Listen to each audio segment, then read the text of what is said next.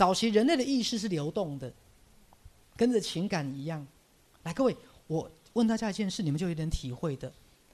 理性是比较是我们自己里面的运作，可是你们有没有感受到情感是会流动的？对吧？比如说，你看到一对相恋的男女，你能不能感受他们情感的流动？或是你看到一个幸福的家庭，亲子之间，你能不能感觉到情感的流动？来，搞不好在座很多人很久没有感受到什么叫情感的流动，或是你有没有感受到悲伤的流动？所以显然，情感跟悲伤是一个会流动的能量。这样理解我的意思？它跟理性比较不同。所以理性会把你限缩在你的存在的范围内，而感性会把你打开，跟别人进行交流。所以我们常常讲情感什么交流。所以情感是一个我能发出去让你收到，你能发出去让我收到的东西。所以情感交流比较像是意识的流动。所以为什么赛斯心法叫做感觉基调的练习？因为感觉可以是一个什么样？流动的，所以各位，所以以情感跟意识，我的情感跟意识可不可以跟这一盆盆栽做连接，跟它进行意识交流，跟情感交流，各位了解吗？所以从唤起我们内在的情感的能量，其实人类是可以跟周遭的环境进行意识的交流，意识并没有封闭在形体里面。各位，而目前的人类有没有所有的意识都是封闭在形体里面？其实人类的意识从来都没有封闭在形体里面。意思是说，人类的意识本来就有这个能力，很轻易的成为一条河的一部分。我能感受到河的意识，河也能感受到我的意识，而我们的意识是可以交流的。各位意识交流记起来，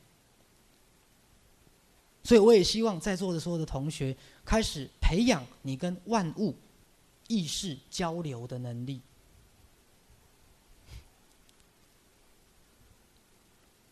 跟万物意识交流的能力。各位，包含跟天空意识交流。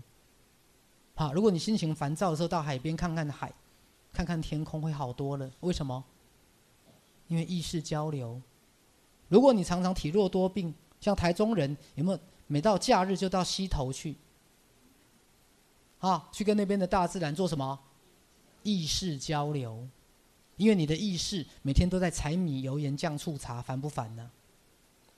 所以各位，人类的心灵跟意识本来就可以跟大自然做交流，可是目前的人类失去这个能力。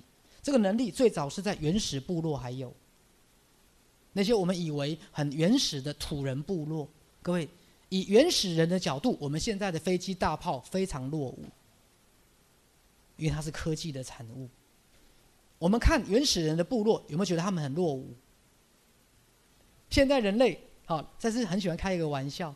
现在人类带着一种自以为是的骄傲，想象着原始部落的人看到微波炉会多么的讶异，什么东西放进去，嗯，出来变热的。有没有？我们带着文明的骄傲，去想象原始部落，看着现代的科技，他们一定觉得，哈，很先进嘛。相对于我们现在的生活，原始人有没有？比如说原始人看到电电梯门，怎么进去出来不同一个人？哦，这个门好厉害，一个男的进去出来变女的，有没有？我们就用我们自以为是的文明的骄傲。想象他们原始部落是多么的落后跟无知，赛斯说我们才无知呢。了解吗？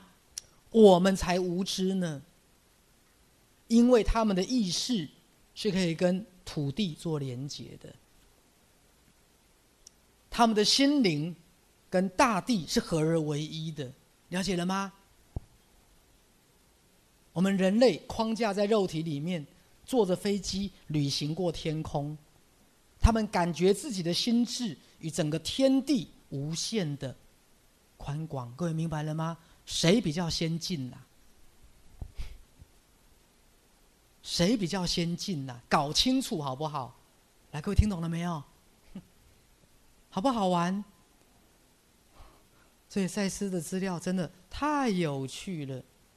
我们根本看不懂他们的先进还以为我们很进步呢。